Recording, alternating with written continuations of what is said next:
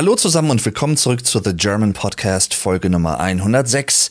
In dieser Folge werden wir eine kleine Zeitreise vollziehen, zumindest in Teilen. Es ist eine alte Mann-Folge vielleicht auf eine gewisse Art und Weise, je nachdem wie alt ihr seid und je nachdem, ob ihr vielleicht ältere Geschwister habt oder ob eure Eltern euch zum Beispiel ja auch damit noch konfrontiert haben, sage ich mal in Anführungszeichen. Denn heute geht es um ein Thema, das mich Zeit meines Lebens eigentlich begleitet auf eine vielfältige Art und Weise und auch bis heute noch in Ansätzen verfolgt, beziehungsweise ja, mit dem ich in Ansätzen noch etwas zu tun habe. Und zwar geht es um physische Medien oder physische Tonträger zum Beispiel, physische Filmträger. Gibt's das Wort überhaupt? Ich weiß es gar nicht genau. Heute möchte ich ein bisschen eine kleine Zeitreise zurück machen bis in die heutige Zeit und meinen persönlichen Medienkonsum anhand von physischen Medien thematisieren. Klingt kryptischer, als es gemeint ist. Also ich spreche zum Beispiel über die gute alte CD-ROM, Compact Disc CD. Das ist im Großen und Ganzen das Medium, mit dem ich aufgewachsen bin. Ich bin Jahrgang 1991, nur zur Referenz für euch. Aber ich habe tatsächlich im Laufe meines bisherigen Lebens auch einige Kontakte mit anderen physischen Tonträgern oder physischen Medien im Allgemeinen gehabt. Darunter auch welche, die lange, lange, lange Zeit tatsächlich als sehr old-fashioned, outdated, ja, oldschool galten und als uncool nicht mehr wirklich benutzt wurden. Vielfach tatsächlich auch von Leuten, die sie noch hatten, verkauft wurden oder auch weggeschmissen, wie auch immer. Und heute, mittlerweile, seit, ja, ich würde sagen, mehr als zehn Jahren eigentlich mittlerweile schon, so nach und nach so ein Revival erlebt haben. Vinyl, Schallplatten, LPs, also Long Plays und Extended Plays, also EPs. Sowas ähnliches wie eine Maxi-Single, aber dazu komme ich gleich auch noch. Falls ihr diesen Podcast schon etwas länger verfolgt, dann wisst ihr vielleicht, dass ich mir zu solchen Themen häufiger auch schon mal Notizen mache, wo ich so ein bisschen brainstorme, Gehirnstürme und ja, bisschen versuche zu reflektieren, welche Verbindung habe ich zu Thema XY eigentlich? Was habe ich davon selber schon erlebt, benutzt, wie auch immer? Und auch in diesem Fall habe ich das getan. Und je mehr ich darüber nachgedacht habe, umso mehr Beispiele fielen mir ein. Und einige davon möchte ich gerne in dieser Folge zumindest mal anekdotisch erwähnen. Da sind vielleicht ein paar Sachen dabei, wo einige von euch denken, was ist das denn? da habe ich ja noch nie von gehört. Aber so ist das. Ich bin alt, was soll ich tun? Ja, ich werde dieses Jahr 2024 zum Zeitpunkt der Aufnahme 33. Und ja, einiges davon, obwohl ich es kenne, muss ich der Fairness halber dazu sagen, ist mir jetzt auch nicht so nah wie zum Beispiel CDs oder DVDs, MP3-Dateien. Und da wird's ja dann auch wieder interessant, weil das verknüpft ja beides letztendlich. Das war so eine Übergangstechnologie aus Deutschland übrigens. Die MP3-Datei wurde vom Fraunhofer Institut entwickelt. Deutsche Erfindung. Da hat sich nämlich das Digitale, das nicht physische mit dem physischen verbunden. In Form von MP3-Playern. Mhm, meine Damen und Herren. Schon ein bisschen her, aber auch da kann ich ein bisschen was zu berichten. Jedenfalls super interessantes Thema für mich persönlich und auch so ein bisschen so ein kleiner Anlass, mal wieder etwas nostalgisch zu werden, was manchmal ja auch ganz schön ist. Ich glaube, losgelöst von dem Thema, es ist manchmal gar nicht mal so schlimm, beziehungsweise so unhilfreich vielleicht auch, etwas nostalgisch zu sein. Solange man dann aber wieder den Weg auch zurückfindet in die Gegenwart und die Andersartigkeit der Gegenwart akzeptiert und damit umgeht und daraus versucht, das Beste zu machen und nicht in dem Vergangenen festzustecken und zu denken, früher war alles besser, weil Spoiler Alert, nein, war es nicht. auch wenn man sich das häufig hier und da einredet, aber nein. Es war anders und es war teilweise auch nicht wirklich vergleichbar mit der heutigen Zeit, weil so viele die Art, wie wir leben, die Globalisierung, die technische Entwicklung, die rasant voranschritt und immer noch schreitet, wenn auch ein bisschen langsamer vielleicht mittlerweile als noch, ja, wenn man das mit den letzten 20, 30 Jahren vergleicht. Ne, man muss allein nur an Spiele zum Beispiel denken, Videospiele, wie die in den 1990er Jahren aussahen und wie die heute aussehen. Das sind halt, manch einer wird sagen, okay, das sind 20 Jahre, ja, aber im Großen und Ganzen Geflecht der Geschichte ist das halt nur ein Katzensprung. Das ist halt nichts. Und dafür hat sich so viel, nicht nur in dem Feld, auch im medizinischen Feld und so, ne, auch das wäre ein eigenes Thema für sich. Was ich damit sagen will, ist nur, es ist manchmal ganz schön, nostalgisch zu sein, sofern man sich auch dessen bewusst ist, dass man für den Moment bewusst nostalgisch ist und dass das aber nicht die Realität heute ist und auch nicht künftig sein wird. Es wird sich einfach, Sachen verändern sich. Und dieses Thema ist eigentlich ein perfektes Beispiel dafür. Also ich habe mal versucht, das Ganze so ein bisschen chronologisch anzugehen. Und ich glaube, das Erste, was mir so in meiner bewussten eigenen Wahrnehmung eingefallen ist, hinsichtlich physischen Medien, sind Disketten. Da ist vielleicht schon das erste Fragezeichen bei euch, je nachdem wie alt ihr seid. Was ist eine Diskette? Tja. ihr kennt bestimmt Bierdeckel, ne? Also so quadratische, viereckige Bierdeckel. Disketten sind mehr oder weniger so ähnlich geformt und können als Vorgänger der CD-ROM einer CD betrachtet werden. Wenn ihr euch jetzt fragt, was ist eine CD, dann kann ich euch leider auch nicht mehr so ganz helfen, aber kommen wir vielleicht gleich auch noch zu. Auch ein sehr interessantes Medium, weil es im Prinzip auch eine Art Brückenmedium war von Tonträgern, also Medien, physischen Medien wie einer Schallplatte, die hauptsächlich für Musik verwendet wurde, aber nicht zum Beispiel für, soweit mir bekannt zumindest, für Programme, so rudimentär sie auch noch gewesen sein mögen, gerade in den 70er, 80er Jahren. Und CDs haben dann erstmals ermöglicht, dass man dort sowohl Musik zum Beispiel darauf ablegen konnte, auf diesem Medium, auf diesem Datenträger. Auch das ein Begriff, der dann ja neu aufkam, auch mit Disketten zum Beispiel. Später dann mit USB-Sticks und was weiß ich was alles natürlich noch. Und Festplatten, externe Festplatten, externe Laufwerke auch natürlich, ne? Also der ganze Kladderadatsch. Aber CDs haben dann ermöglicht, Musik und auch andere Arten von Dateien Medien, Software, Applikationen, auch wenn man sie damals vielleicht noch nicht Apps genannt hat, aber ne, sowas in der Art, ganzen Betriebssystem teilweise, Videodateien, dann ja, zu transportieren. Das ist ja letztendlich ein gewinnbringender Effekt von physischen Medien, dass man Daten in Form von Dateien transportabel macht und dass man nicht an einen Ort gebunden ist. Auf eine gewisse Art und Weise hatte man das natürlich auch schon mit Wachszylindern vor zig Jahrzehnten, dann natürlich später auch irgendwann nochmal mit Shellac-Platten, Schallplatten, ne, wo man dann zumindest Musik transportabler gemacht hat und für den Eigengebrauch auch zur Verfügung gestellt hat. Da war man nicht mehr darauf angewiesen, wenn man Musik hören wollte, in Cafés zu gehen oder so, sondern man konnte sich die Musik in seine eigenen vier Wände holen. Die Barriere wurde einfach durchbrochen.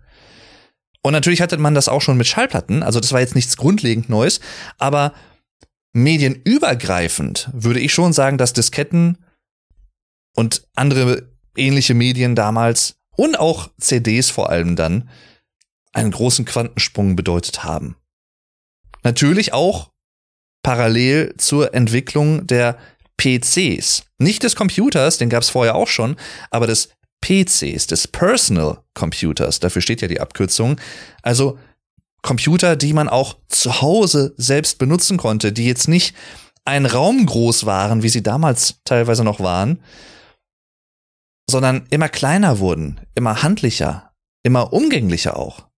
Im Sinne von, ich kann den auf meinen Tisch stellen. Ich kann damit dann vor Ort bei mir zu Hause interagieren.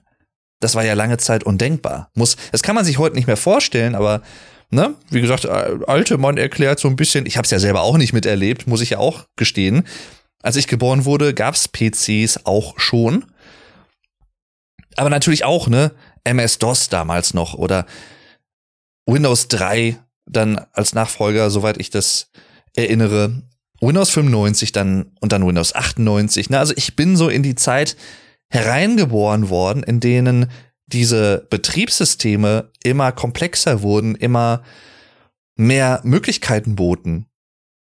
Und in dem Sinne muss ich auch ganz ehrlich sagen, klingt vielleicht komisch, wenn ich das sage, aber ich bin persönlich eigentlich ganz froh, dass ich dann geboren wurde, wann ich geboren wurde. Aus mehrerer oder in mehrfacher Hinsicht, um es so zu sagen. Ich habe, das führt jetzt vielleicht kurz weg zum, vom Thema, wobei, na, nicht ganz. Ich habe noch eine Zeit kennengelernt vor Social Media. Ich bin im Prinzip erst mit SchülerVZ, das war in Deutschland damals eine Art Vorläufer von Facebook. StudiVZ gab es dann auch noch. Es gab auch noch so, so eine Art Plattform, sowas ähnliches, Dating-Plattform, Schrägstrich Chat-Plattform, Endless Fantasy, der MSN Messenger zum Beispiel und dann natürlich Spotify später. Aber als Facebook tatsächlich einer breiten Öffentlichkeit zugänglich wurde, vorher gab es das ja schon als Campuslösung an der Universität, an der Mark Zuckerberg dann auch gelernt hat und studiert hat, da war ich 14. 2005 war ich 14. Das heißt, da hatte ich meine Kindheit schon verlebt und das halt hauptsächlich mit physischen Medien. Und deswegen ne, ist das Thema für mich auch ja ein sehr persönliches auf eine gewisse Art und Weise, weil ich einfach auch viele Erinnerungen an Erlebnisse, an schöne Erlebnisse in Zusammenhang mit physischen Medien habe. Gleich dazu noch ein bisschen mehr. Jedenfalls, wo war ich stehen geblieben? Bei Disketten. Ja, etwa Bierdeckel groß, gab es auch in verschiedenen Größen, meine ich. Ich glaube irgendwie so und so viel Zoll. So war damals so ein bisschen die Einheit. Und ich kann mich gut dran erinnern, dass sowohl mein Vater als auch meine Großväter, also meine Opas, Diskettenboxen hatten. Das ist sowas ähnliches gewesen, wie es auch später für CDs zum Beispiel gab oder für DVDs, so, so eine Art feste Box, die man verschließen konnte, teilweise mit dem Schlüssel sogar oder einfach zuklappen konnte. Die waren für Disketten meistens so rechteckig lang gezogen und darin konnte man dann seine Disketten einfach hineinstecken, so wie Cartridges. Also beim Gameboy zum Beispiel auch, ne? Da war das ja auch so. Es gab für jedes Spiel, für jede Cartridge, wo, wo ein Spiel drauf war, eine Plastikhülle, die nur leicht größer war. Da konnte man dann die Cartridge reintun, verschließen und dann natürlich auch vor Witterungen und so schützen. Also Gameboy zum Beispiel war auch so eine Sache, die mich in meiner Jugend total begleitet hat. Dann Gameboy Advance, Gameboy Color, PlayStation 1 vor allem dann auch, PlayStation 2 und die ganze Reihe.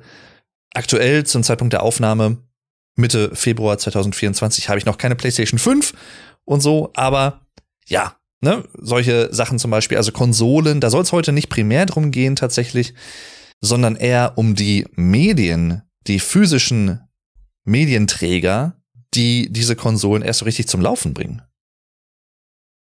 Und auf diesen Disketten, ich weiß, da waren, ich glaube, hauptsächlich Dokumente drauf.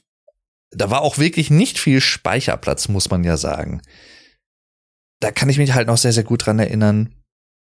Auch Diskettenlaufwerke in PCs, das war damals natürlich, das war Standard. Also Desktop-PCs, große Tower, die hatten halt Diskettenlaufwerke. Ne, da konntest du dann das schön reinlesen. Und dann konntest du da irgendwie deine drei, vier Dateien, ich sag's jetzt mal im übertriebenen Sinne, darauf dann kopieren oder halt auch ne, runterziehen, wie auch immer und damit halt so ein bisschen mobil werden, was die Datenverarbeitung anging. Und dann hielt auch im PC-Wesen immer mehr die CD-ROM Einzug.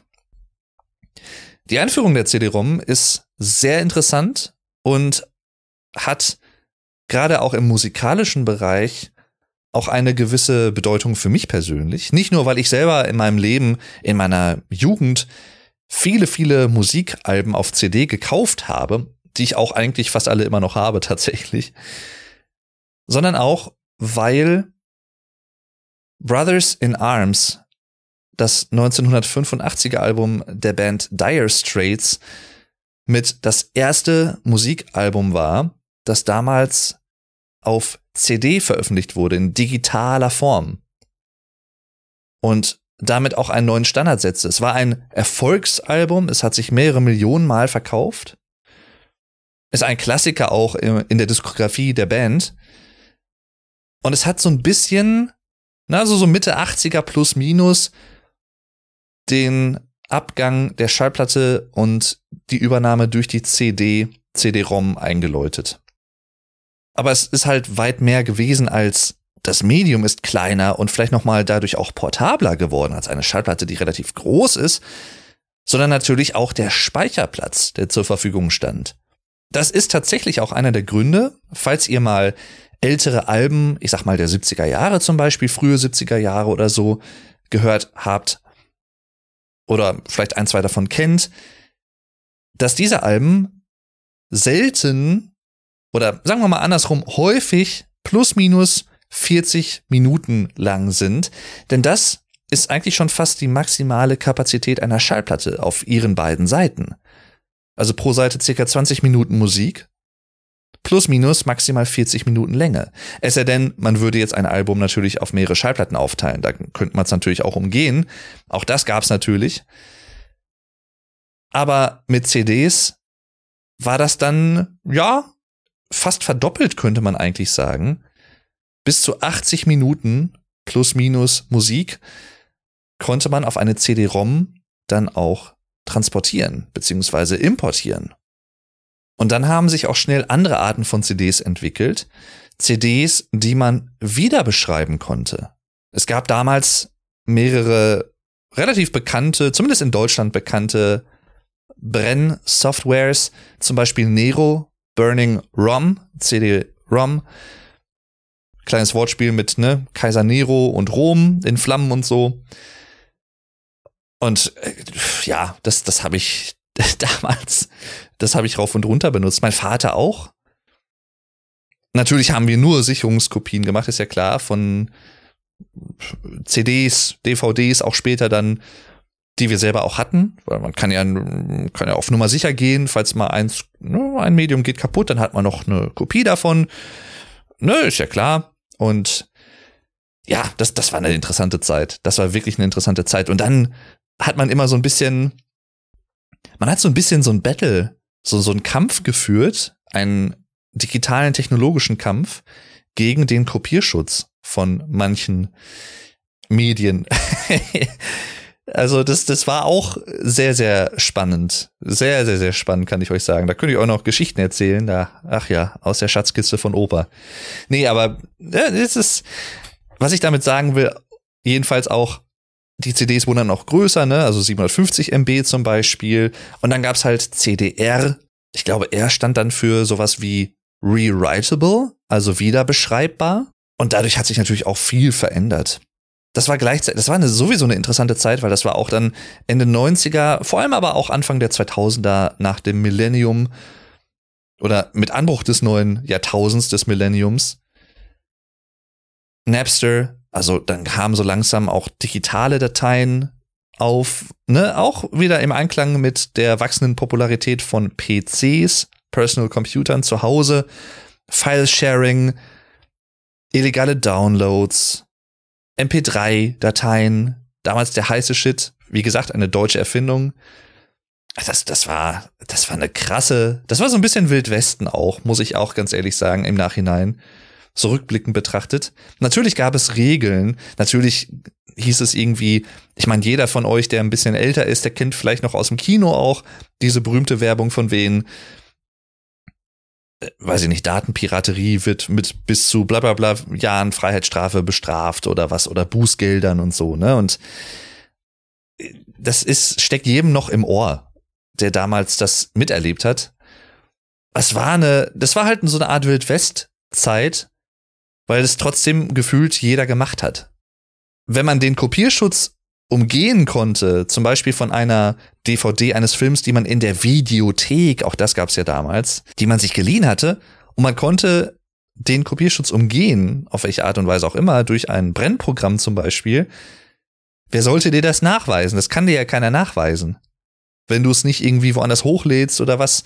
Auch das kam ja damals auf, eine Torrents und sowas alles, Torrent-Plattformen, File-Sharing-Plattformen. Das hat sich immer mehr angepasst, auch die Regelungen und sowas. Ich habe das in einer anderen Folge schon mal erwähnt, wo ich speziell über Computerspiele gesprochen habe, meine Erfahrung mit Computerspielen, aber auch in einer Folge über die PlayStation 1, denn das war tatsächlich das prägende Videospiel-Element in meinem Leben, neben dem PC, neben Videospielen für den PC, Computerspiele. Wir hatten damals drei oder vier schwarze Kladden mit so Plastik-Inlays also verschiedenen Seiten, wie so ein Fotoalbum kann man sich das vorstellen, halt nur mit Inlays für CDs oder DVDs. Und dort hatten wir dann alphabetisch geordnet mehrere PlayStation 1 Spiele. Auf einer CD, die nicht vielleicht immer die Originale war, aber manchmal schon. Und ja, ich habe das schon mal erwähnt, kleine Anekdote dazu. Damals hat mein Vater nicht so ganz oder ich sag mal so, er hat nicht eine weitere Unterscheidung getroffen neben der alphabetischen Sortierung, sondern das war's. Da war dann sowas wie Spyro the Dragon, ein Spiel für Kinder unter anderem, für Familien, re relativ in der Nähe von einem Spiel wie Silent Hill, weil beide halt mit S anfingen. Silent Hill jetzt nicht unbedingt ein Spiel für Kinder, kann man, also nein, sollte man nicht, aber nein, ne, so, das war halt alles total wild durchmixt und dadurch habe ich halt auch viele Sachen kennengelernt damals, die vielleicht noch nicht so ganz für mein Alter bestimmt waren. Im Nachhinein hat mir, glaube ich, nicht geschadet. Aber ach ja, das, das war schon, war, wie gesagt, es war eine wilde Zeit. Ich muss es einfach so sagen, es war eine wirklich wilde Zeit. Ich habe die Kladden tatsächlich auch noch. Ich habe auch noch die oder ein, zwei PlayStation 1 Konsolen. Ich glaube tatsächlich nicht mehr unbedingt die von damals, aber halt natürlich aus der Zeit. Aus der Zeit. Wie das der Ludwig damals bei Bares für Rares, deutsche Trödelshow und Antiquitätenshow im Fernsehen gesagt hat. Es aus der Zeit. Ach ja. Nostalgie, ich sag's euch. Zurück aber vielleicht noch mal zur Musik und Musik auf physischen Datenträgern, physischen Medien. Anfang der 2000er war ich so, ne, so neun, zehn, elf, zwölf Jahre alt. Also späte Kindheit, frühe Jugend, so ein bisschen im Übergang. Und das war auch die Zeit tatsächlich, wo ich selber angefangen habe, mir sogenannte Maxi-Singles zu kaufen. Also eine Single kennt ihr als Begriff wahrscheinlich auch noch, der ist ja auch heute noch hier und da geläufig, weiß ich nicht, Taylor Swift hat eine neue Single rausgebracht oder so. Und Album natürlich auch, ne? Single und Album, das sind so die beiden Einheiten, die viele Leute kennen. Es gibt dann auch noch EPs, Extended Plays. Das ist im Prinzip vom Umfang her zwischen einer Single und einem kompletten Album, kann man sich eigentlich so vorstellen. Das ist so ein Mittelding. Weiß ich nicht, vier, fünf Songs statt zehn, elf, zwölf Songs oder so. Nicht so häufig, aber gibt es auch nach wie vor, wie damals wie heute. Jedenfalls damals eine Single die erschienen dann auch auf einer CD. Im Nachhinein betrachtet ist es tatsächlich relativ Platzverschwendung gewesen. Das muss man eigentlich schon ehrlicherweise sagen. Andererseits, auch das ist kein neues Phänomen gewesen. Das gab es auch bei Schallplatten schon zum Beispiel. Da gab es auch, ich glaube, 7-Inch-Singles und wie sie nicht alle hießen, 12-Inch-Singles und so, auch in verschiedenen Größen. Je nachdem natürlich auch, wie viel Inhalt darauf war.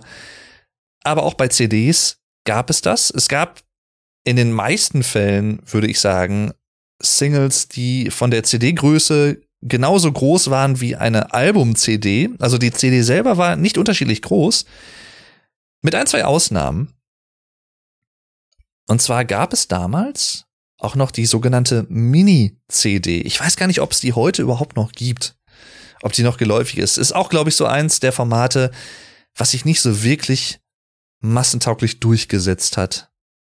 Es gibt ja teilweise, es gibt ja die vielleicht unter euch auch bekannte Super Audio CD, die SA-CD. Das war eine Art von CD, wo Musik in höherer Auflösung nochmal dann auch angeboten wurde und deswegen nochmal besser klingen sollte. Klingt eigentlich total einleuchtend, dass sich das durchsetzt. Gegenüber der Standard-CD hat sich aber nicht durchgesetzt. Ist ein verschollenes, verstorbenes Format im Prinzip. Finde ich auch super interessant. Es gibt auch ähnliche Geschichten, zum Beispiel mit der DVD. Es gab da auch Formate, ich komme jetzt gerade nicht auf die Bezeichnung, aber da gab es auch Formate, die eigentlich qualitativ eine bessere Darstellung, eine bessere Auflösung ermöglicht hätten als auf einer DVD, aber die konnten sich dann aus wirtschaftlichen, marketingtechnischen Gründen nicht gegen die DVD durchsetzen. Auch da gab's, ne, es gab's auch immer mal wieder in der Geschichte und wird es auch wahrscheinlich künftig immer mal wieder geben. Das heißt, es setzt sich nicht, es ist nicht wie Darwin im digitalen Sinne, Survival of the Fittest, sondern manchmal ist es Survival of the Best Marketed Product. Mit anderen Worten, manchmal setzt sich das Produkt massentauglich am Markt durch, das besser vermarktet wurde. Vielleicht eine bessere finanzielle Unterstützung genossen hat. Wie auch immer. Ne? Also es ist nicht immer, dass die Qualität automatisch gewinnt. Es gibt auch solche Beispiele in der Geschichte. Jedenfalls zurück zu Maxi-Singles und Mini-CDs. Maxi-Singles, die habe ich auch tatsächlich, ich glaube, ich habe alle noch tatsächlich. Ich habe alle CDs, außer die, die ich halt verkauft habe oder so, habe ich, glaube ich, tatsächlich noch. Ich, ich kann mich nicht dran erinnern, dass ich mal CDs weggeschmissen habe. Außer ein paar selbstgebrannte von damals, wo ich mir auch so, so Mixtapes im Prinzip zusammengestellt habe. Weiß ich nicht, so, so, fürs Auto zum Beispiel. Autoradios. Auch da natürlich auch Kassetten, ne? Habe ich jetzt ganz übersprungen, aber die gefühlt war die CD für mich noch mal bedeutender, deswegen habe ich mich darauf konzentriert, aber natürlich habe ich auch in meiner Jugend, in meiner Kindheit viele Sachen auf Kassette gehört. Ich hatte auch so einen Kassettenspieler, der war so ganz bunt, auch mit so einem Mikrofon dran. Ich konnte quasi auf Kassetten auch etwas aufnehmen, wenn ich gewollt hätte.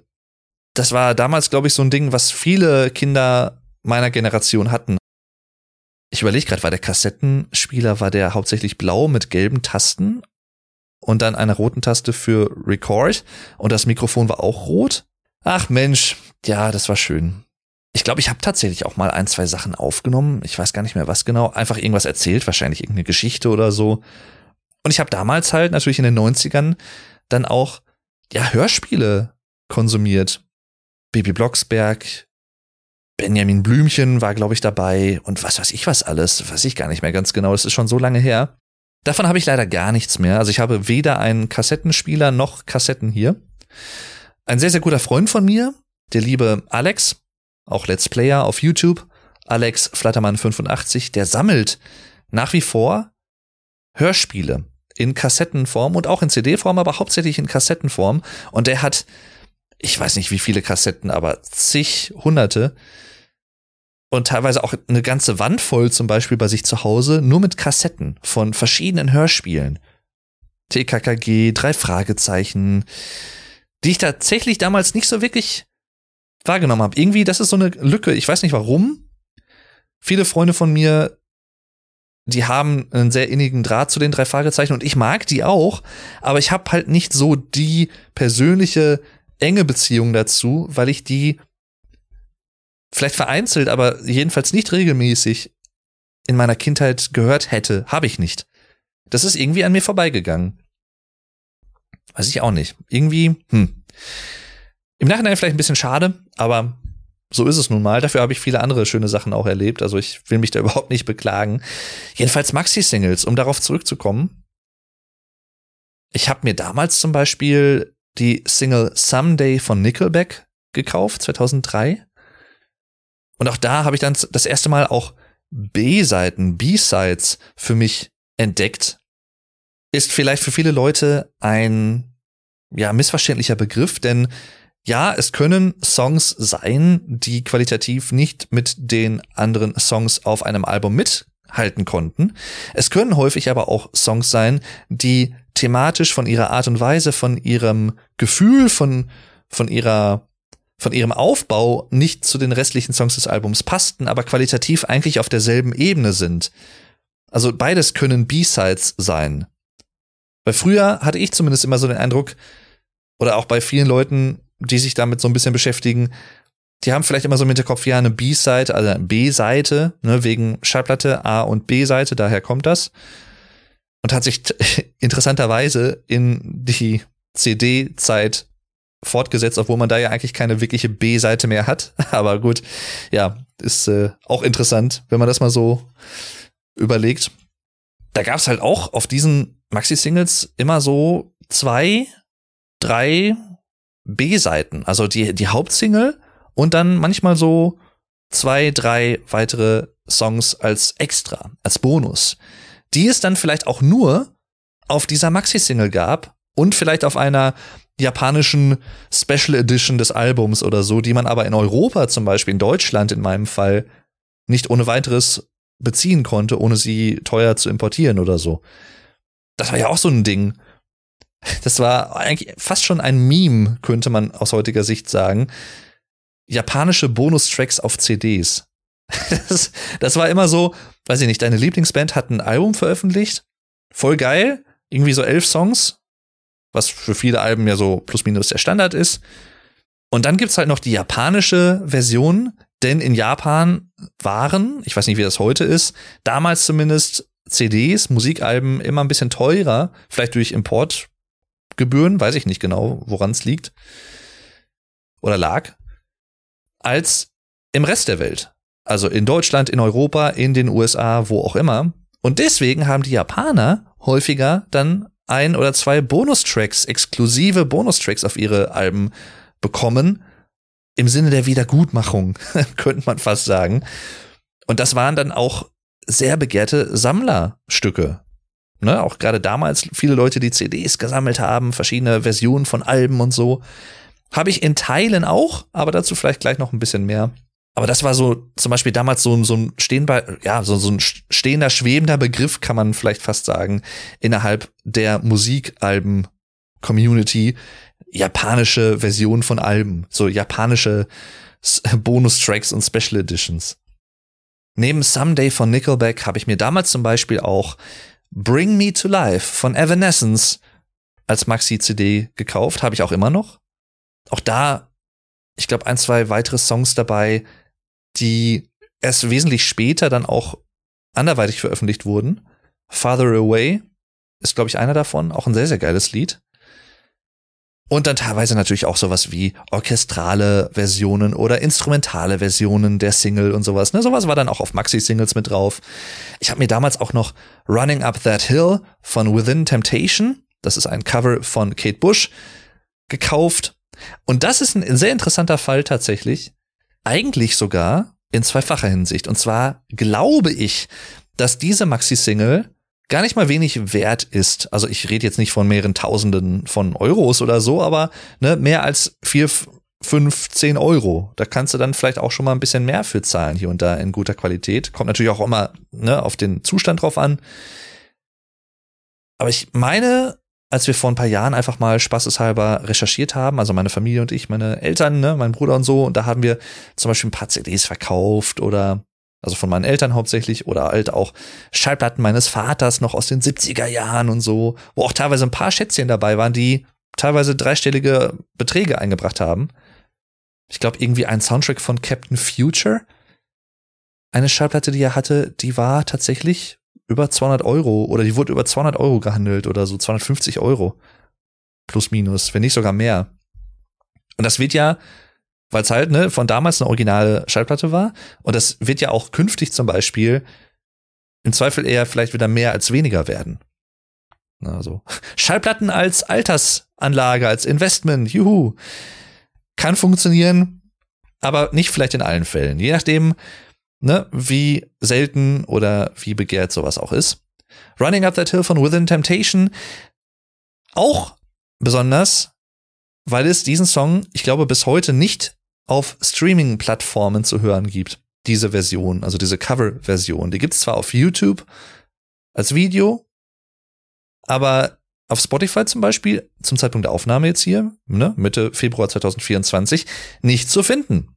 Ich könnte es mir anhören. Wenn YouTube down wäre, könnte ich es mir immer noch anhören. Auf meiner Maxi-CD. Yay. Und damit willkommen auch zum Song of the Episode, der Song der Episode. Wie in jeder Folge, seit ich glaube Folge 44 des Podcasts, schlage ich einen Song vor, der meistens mit dem Thema der Folge zu tun hat, manchmal auch nicht. In diesem Fall aber sehr, sehr direkt. hier kommt es mir so ein bisschen zugute, dass ich diese Segmente meistens erst nach der eigentlichen Folge aufnehme. Weil ich hatte überlegt, welchen Song wähle ich? Und auch da, ne, die Auswahl wäre groß gewesen. Und mir ist jetzt im Nachhinein noch eine andere Maxi-Single eingefallen, die ich auch damals gekauft habe. Und zwar geht es um das Lied, und das wird jetzt einige von euch sehr überraschen wahrscheinlich. Wobei, ne, Ferris MC hat vielleicht auch einige schon überrascht, ich weiß es nicht. Oder Patrick Nuo. Ja, jedenfalls Kaching von Shania Twain. Auch ein Song, den ich mir damals auf Maxi gekauft habe, als Maxi-Single. Und ganz ehrlich, ich mag Shania Twain. Ich finde, die hat eine coole Stimme. Die hat auch sehr, sehr coole Songs. Späte 90er und aber auch vor allem frühe 2000er. Das war halt auch so die Zeit von Kaching. War sie wirklich sehr erfolgreich, hat mehrere Millionen Alben verkauft. Ich glaube, es gab ein Album Up, hieß es, glaube ich. Das war von 2002 oder so. Gibt es auch in verschiedenen Versionen. Das hat sie auch mehrere Millionen Mal verkauft. Also sehr erfolgreiche Künstlerin, will ich damit sagen, aus Kanada. Das finde ich an Musik auch immer so spannend. Das ist für mich Musik, viele Musikstücke sind für mich auditive, also tonale Snapshots. Mit anderen Worten, wenn ich bestimmte Songs höre, werde ich an einen bestimmten Ort katapultiert. Gedanklich. Bei Kaching ist das vor allem die alte Wohnung meiner Großeltern, die, ich glaube, über, weiß ich nicht, 30, 40 Jahre in dieser Wohnung gelebt hatten, bis sie dann, ich glaube, 2009, 2010 umgezogen sind.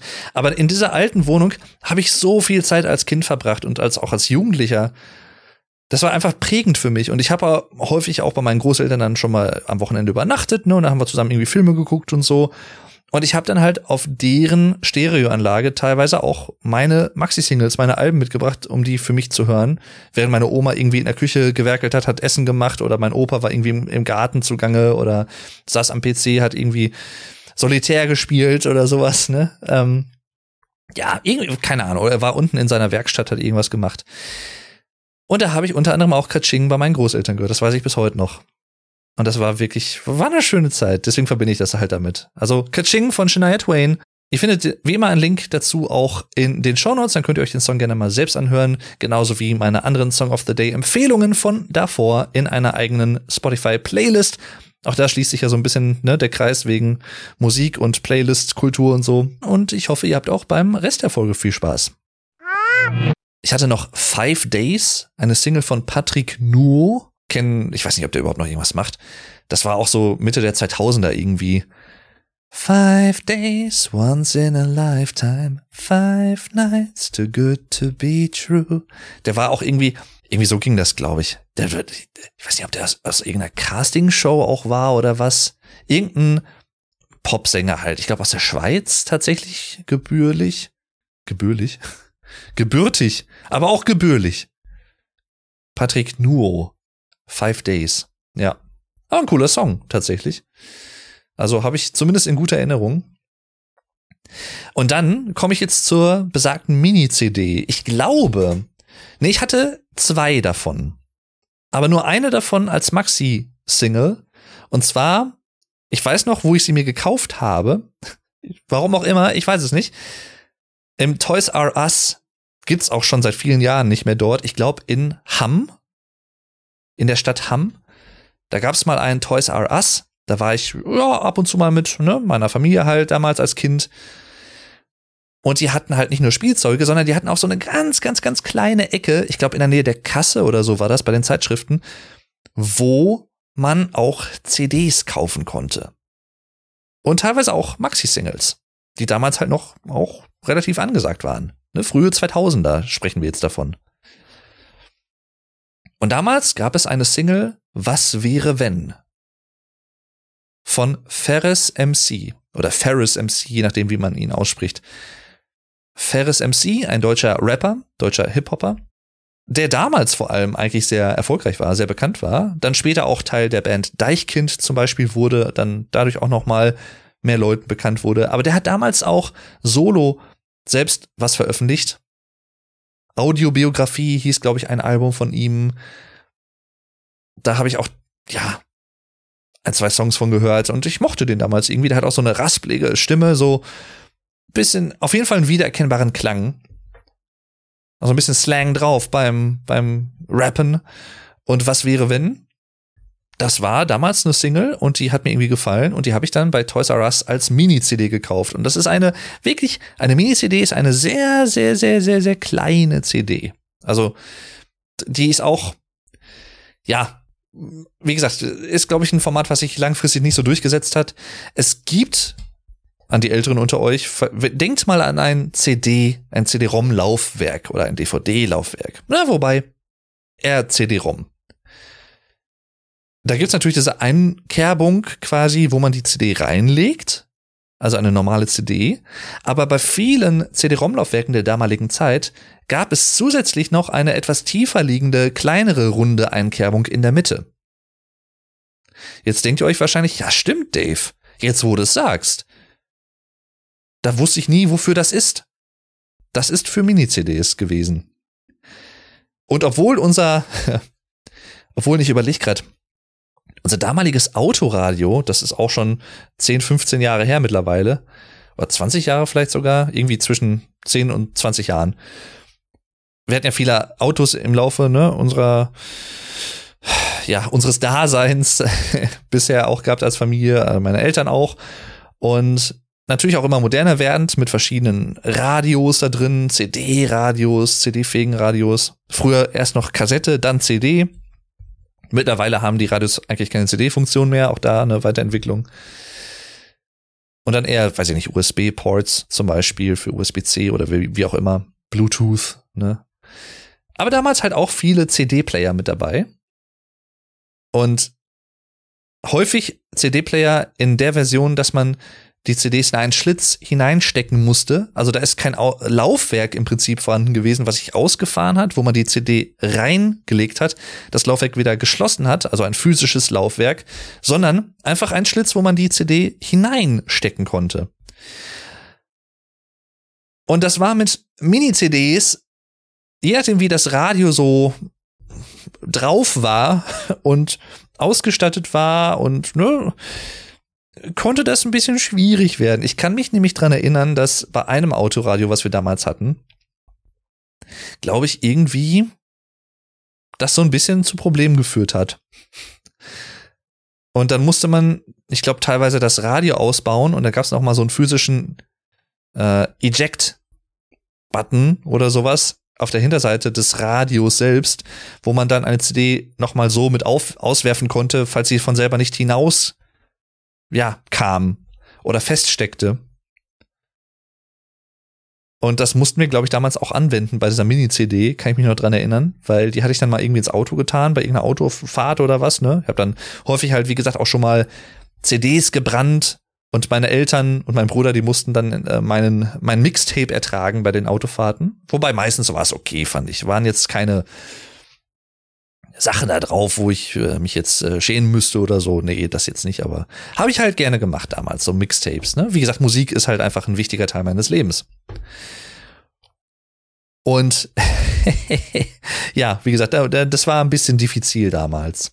Und die zweite Mini-CD, die ich hatte und auch immer noch habe, genauso wie Was wäre wenn von Ferris MC, ist die zweite CD des Albums Die Wahrheit übers Lügen vom Farin Urlaub Racing Team 2008 veröffentlicht.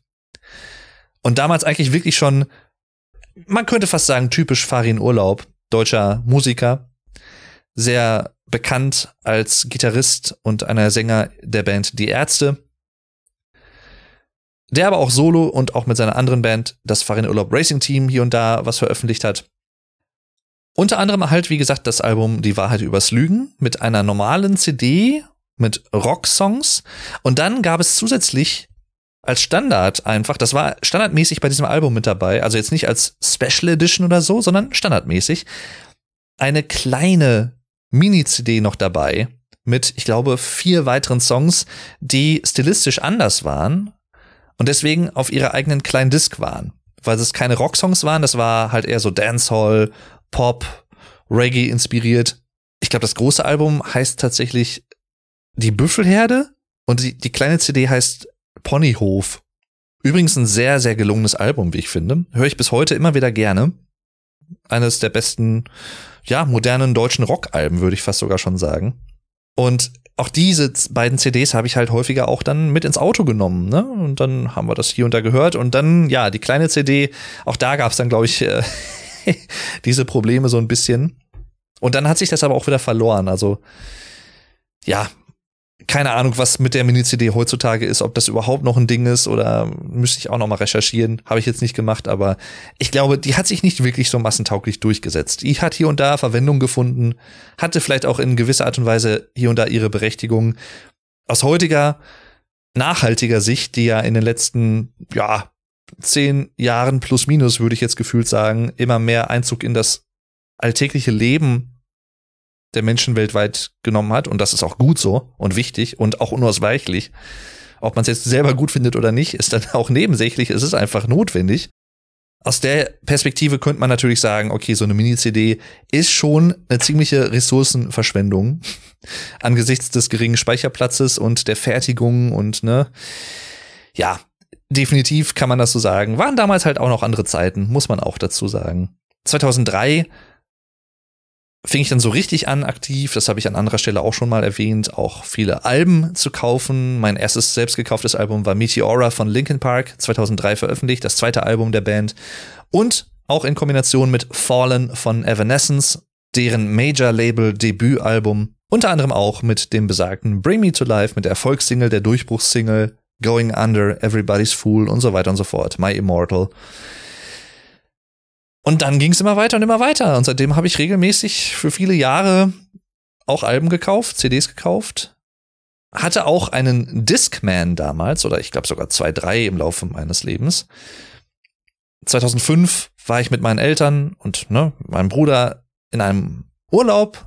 Da waren wir auf einem Bauernhof im Norden Deutschlands, das weiß ich noch. Und auf der Fahrt dahin hatte ich auch meinen Discman dabei und habe dann verschiedene Alben gehört. Ein Album zum Beispiel kennt jetzt keiner von euch. Ich wäre mega überrascht, wenn einer von euch das kennt, aber und zwar ein Album namens RH Negative. RH negativ, wie die Blutgruppe im Prinzip, Rhesusfaktor negativ, der slowenischen Band Citata, die hauptsächlich eigentlich slowenische Rock- und Metal-Musik veröffentlicht hat, aber dann auch mit dem Album zumindest auch eine englische Version veröffentlicht hat. Und deren Single My Dice wurde damals unter anderem auf Viva, Get the Clip und so gespielt, daher kenne ich die überhaupt. Das ist so ein, so ein, ja, ein Unikat im Prinzip in meiner Musikhistorie, weil das eine Band ist, die eigentlich wirklich geile Musik gemacht hat und auch bis heute noch macht, die ist noch bis heute aktiv. Und zwar haben die teilweise, also sehr interessante Mischung aus Rock, Metal, elektronischen Einflüssen, aber auch Folk Elementen, also zum Beispiel Flöten hier und da, Streichern, sehr elaboriert im Prinzip. Also wirklich, wirklich cool gemacht. Ich kann euch das sehr empfehlen. Gibt's auf Spotify. Kleiner Geheimtipp. RH Negativ, RH Negative von Siddhartha. S-I-D-D H-A-R-T-A. Siddhartha. Anlehnung an Hermann Hesse. Coole Band. Hört euch gerne mal rein, falls ihr auf sowas steht. Und ne, also auch da, zum Einschlafen, da habe ich dann mein Discman neben mir liegen gehabt und habe dann Alben gehört. Und nicht nur das, auch da das, das Physische im doppelten Sinne, in dem, dass ich Musik über CD-ROMs gehört habe, aber auch in dem Sinne, dass der Discman, in dem die CD dann war, auch immer so ein bisschen vibriert hat, natürlich, weil, ne, wenn die CD sich da drin dreht so haben die ja meistens funktioniert. Nicht so wie bei späteren Laufwerken oder generell bei PC-Laufwerken zum Beispiel, wo die CD eingelegt wird und der Laser bewegt sich quasi und liest die Daten ab, sondern bei Discmans war es halt noch andersrum. Der Laser war statisch und die CD hat sich gedreht. Ja, auch das muss man ja immer so ein bisschen bedenken. Die Mechanik da drin war natürlich dann auch hier und da anfällig nach langer Nutzung, um kaputt zu gehen oder so das war halt so ein bisschen die, ja, der Knackpunkt bei vielen Discmen damals eigentlich. Aber so sei es drum. Ich glaube, ich habe sogar noch einen. Das war so ein bläulicher Discman. Und auch da habe ich das erste Mal so wirklich, ja, von verschiedenen Marken dann auch gehört, ne? Philips und Sony und wie sie nicht alle heißen, ne? Die ganzen Hersteller, die man heute auch noch kennt, die auch viele Jahre vorher schon tätig waren Braun ist zum Beispiel so eine deutsche Marke. Haha, Braun deutsche Marke. Mhm, ja. Nee, aber tatsächlich eine Marke, die auch sehr viele Schallplattenspieler veröffentlicht hat, damals herausgebracht hat. Mein Vater hatte zum Beispiel einen, beziehungsweise ich überlege gerade, habe ich den momentan oder mein Vater im Keller? Ich glaube, mein Vater hat den. Also der funktioniert immer noch. Der ist auch irgendwie aus den frühen 80er Jahren oder so. Und der spielt bis heute Schallplatten ab. Ist halt Qualitätsarbeit gewesen. Hochwertig und so. Ne? Also der, der, der funktioniert bis heute. Und ich hatte den auch eine Zeit lang mal in meiner Studentenbude damals. So vor, weiß ich nicht, zehn, zwölf Jahren. Und hatte mir damals zum Beispiel, also so 2013, plus minus spreche ich jetzt drum, auch wieder selber Schallplatten gekauft zum ersten Mal in meinem Leben, obwohl die eigentlich dann viele Jahre zuvor, als die CD auf dem Zenit ihrer Beliebtheit war, total outdated waren. Und irgendwann kam die aber wieder. Als physisches Erlebnis. Und das, auch das finde ich, darf man nicht unterschätzen. Es ist nochmal ein gehöriger Unterschied, eine Schallplatte zu hören oder eine CD zu hören. Du kannst bei beiden Medien im Prinzip durch Songs skippen. Bei einer CD sehr, sehr einfach. Bei einer Schallplatte würde das auch gehen anhand der Rillen, indem man so ein bisschen versucht abzuschätzen, wo beginnt ein Song und wo endet ein Song. Also es geht einigermaßen, aber halt nicht so wirklich ultra gut. Und ein sehr gewichtiger Faktor, genau wie bei Kassetten muss man bei Schallplatten irgendwann aufstehen. Man muss sich bewegen. Man muss zum Schallplattenspieler gehen und wenn die erste Seite vorbei ist, die Schallplatte drehen. Die Nadel wieder auf die Schallplatte setzen. Also viele einzelne kleine physische Schritte, die zu dem Musikerlebnis einfach gehören. Und das hat sich natürlich mit der CD alles sehr stark geändert.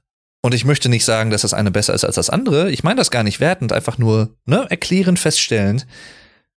Aber ich weiß zum Beispiel von einigen Leuten auch, dass die halt bis heute gerne auch immer noch Vinyl kaufen, Vinyl sammeln. Einfach auch unter anderem aus diesen Gründen und auch aus technischer Hinsicht, weil die Abmischung für eine Schallplatte immer noch ein bisschen anders klingt, manchmal ein bisschen wärmer wegen einem geringeren Dynamikumfang, meistens noch mal so ein bisschen wärmer klingt als eine CD-Abmischung. Einfach weil die Frequenzbereiche einer Schallplatte andere sind als bei CDs oder heutzutage bei Lossless-Formaten wie FLAC oder wie auch immer. Ne? Muss man schon so sagen. Das ist klanglich auch nochmal ein Unterschied. Jedenfalls, ich habe da auch nochmal ne, so die ganzen Entwicklungsschritte damals 2000, in den 2000, in den Nullerjahren vor allem miterlebt. Von der Kassette zur CD oder von der Diskette zur CD. Zur DVD natürlich auch. Zur Blu-ray. Dazu komme ich vielleicht am Ende noch mal kurz. Aber dann auch von der CD zur MP3. Und im Speziellen von der CD zum MP3-Player. Ich hatte in meinem Leben, glaube ich, vor allem, ich kann mich an drei MP3-Player erinnern. Ich glaube, der erste, den ich hatte, der hatte eine Speicherkapazität von 128 Megabytes, also MB da konntest du, je nachdem, wie die MP3-Dateien natürlich aufgelöst waren und wie groß die entsprechend waren, das kommt halt immer darauf an, ein Album packen. Sage ich jetzt mal so aus Erinnerung zumindest. Später hatte ich dann noch einen MP3-Player mit einem Fassungsvermögen von 512 MB. Da konnte man dann schon ein paar mehr Songs draufpacken als nur ein Album. Und danach hatte ich, ich glaube, ungelogen, weiß ich nicht, 10, 12, 13, 14 Jahre lang, bis vor drei, vier Jahren, einen MP3-Player von Philips. So relativ klein, mit einem Display drin, schwarz. Der hatte ein Fassungsvermögen von 8 Gigabyte. Und da kriegt man natürlich viel unter, aber eben auch endlich viel, nicht unendlich viel. Und da habe ich tatsächlich, wie auch vor allem bei den vorherigen beiden Modellen, die noch kleiner waren im Umfang, immer wieder diesen Struggle gehabt. Das kann man sich auch heute nicht mehr vorstellen, weil ne, in Zeiten von Streaming-Anbietern gibt's das de facto nicht. Da gibt's dann höchstens künstliche Verknappung im Sinne von, ja, und die Songs kannst du nur hören, wenn du Unlimited benutzt oder wenn du irgendwie unser Abo-Modell verwendest oder so. Aber physisch gibt's da keine Verknappungen natürlich in dem Sinne. Aber bei MP3-Playern war das was anderes. Und bei 8 Gigabyte, ihr denkt euch jetzt vielleicht, das klingt viel, ist es auch, aber die hatte ich irgendwann auch voll. Und ich hätte auch noch viel mehr Musik gehabt, die ich gerne hier und da unterwegs gehört hätte. Worauf will ich hinaus? Ich musste dann eigentlich mehr oder weniger regelmäßig ja überlegen. Das war wirklich ein Struggle. Der Struggle war real für mich. Würden die coolen Kids von heute sagen, bestimmt. Nein, aber ich musste mich halt häufiger entscheiden, okay, das Album ist cool und das Album ist auch cool. Das Album A war jetzt aber schon seit drei, vier Monaten auf meinem MP3-Player und ich habe halt keinen Platz mehr. Ich muss irgendwas runterschmeißen, damit Album B drauf kann. Aber eigentlich mag ich beides. Und ach Mensch, ja, das, das war wirklich, das war wirklich, äh, ja, eine Verzweiflungstat teilweise. Und ich habe diesen MP3-Player. Ich kann mich dran erinnern, als ich 2018 nochmal meine berufliche Orientierung so ein bisschen verändert habe und nochmal eine Ausbildung begonnen habe, eine andere, da habe ich den noch benutzt. Ich glaube bis 2019 oder 2020 sogar. So um den Dreh 2019, 2020 müsste es gewesen sein, dass der dann wirklich irgendwann den Geist aufgegeben hat. Bis dahin hatte ich den aber benutzt. Und gleichzeitig aber auch seit, ich glaube, 2013, 14 Spotify benutzt. In der ersten Zeit tatsächlich nicht so häufig, später dann immer mehr. Mittlerweile nutze ich es eigentlich fast ausschließlich. Hab auch Amazon Music zum Beispiel, um noch einen anderen Dienst zu nennen und sowas alles. Na, gibt's auch, klar. Aber ich habe halt trotzdem für unterwegs häufig immer noch meinen MP3-Player verwendet. Weil ich dachte mir, und so habe ich auch bei Handys zum Beispiel getickt, ich hatte elendig viele Jahre das, ich glaube, Samsung Galaxy S5 Modell. Und als das dann irgendwann wirklich den Geist aufgab, nach vielen Jahren meiner Benutzung, war, glaube ich, irgendwie das S10er schon aktuell oder so. Und dann hatte ich, glaube ich, das S10 und das habe ich auch viele Jahre benutzt und dann war irgendwann das S20 auf einmal da. Und also, wie ihr merkt, ich bin definitiv niemand, der jedes Jahr immer den neuesten Shit haben muss, auch wenn ich es interessant finde, was ich entwickle und ich verfolge das auch. Aber das ist halt einfach eine totale Ressourcenverschwendung, mal ehrlich gesagt. Davon mal abgesehen. Und ich bin persönlich immer ein Fan davon gewesen und auch bis heute bei technischen Geräten. Ich nutze die so lange, wie sie funktionieren. Im Normalfall. Es gibt auch Ausnahmen, zum Beispiel bei Grafikkarten habe ich mich jetzt für ein, neue, ein neues Modell entschieden, was wesentlich besser als das alte ist. Ich sag mal, bei so PC-Komponenten ist das vielleicht noch mal wieder was anderes, je nachdem, wie man es auch nutzt und wie, wie viele Ressourcen man selber für seine Tätigkeiten braucht. Aber im Großen und Ganzen bei Handys zum Beispiel sehe ich es überhaupt nicht ein. Ich nutze mein Handy auch jetzt, bis das irgendwann nicht mehr funktioniert und ich ein neues brauche. So, Punkt, aus Ende. Ich muss nicht jedes Jahr das neueste Modell haben. Sollen Leute machen, wenn sie meinen, aber ich persönlich brauche es nicht. Und deswegen habe ich auch den MP3-Player so viele Jahre benutzt. Und auch da, der war sehr massiv. Der ist auch häufiger mal runtergefallen oder so, aber der war halt eigentlich lange, lange Zeit sehr unkaputtbar. Also ich habe den wirklich 10, 12 Jahre lang benutzt und das regelmäßig, weil ich dann, als ich Student war, auch immer viel mit Bus und Bahn gefahren bin und so auch in verschiedenen Witterungen, bei kaltem Wetter, ne, bei, bei Regenwetter und so. Hat er alles mitgemacht. Und ja, denke ich auch gerne dran zurück. 2013 habe ich dann auch, das war so meine Schallplattenphase, vor allem viele Schallplatten von meinem Vater übernommen, die er immer noch hatte von, ja, teilweise Jethro Tull zum Beispiel aus den 70ern oder von, von Genesis oder von anderen Pop-Künstlern, die man so kennt. Ne? Und dann habe ich mir so ein paar Sachen da rausgenommen, die ich selber mal hören wollte, habe das dann auch hier und da gemacht. Und aber auch selber dann neuere Schallplattenpressungen von aktuelleren Alben der damaligen Zeit gekauft. Zum Beispiel von Like Clockwork von den Queens of the Stone Age. Die habe ich auch bis heute hier in 180 Gramm schwerem Vinyl. Das ist zum Beispiel auch immer so ein Qualitätsmerkmal von guten Pressungen. 180 Gramm Pressungen bei Schallplatten. Na, solche Sachen. Richtig schöne, schwere Schallplatten. Da hat man auch was in der Hand. Und ich habe zum Beispiel 2013 auf dem sogenannten Record Store Day, RSD, RSD, eine weltweite, ja, Veranstaltung, kann man eigentlich sagen, in verschiedenen Plattenshops, Plattenläden weltweit, wo die Leute die immer noch physisch kaufen, und die gibt's ja auch immer noch, sind auch nicht nur, wie gesagt, wie man vermuten könnte, ältere Generationen, natürlich auch zu einem Großteil, aber auch ein paar jüngere Musikhörer, Musikliebhaber, die auch heute wieder Vinyl kaufen.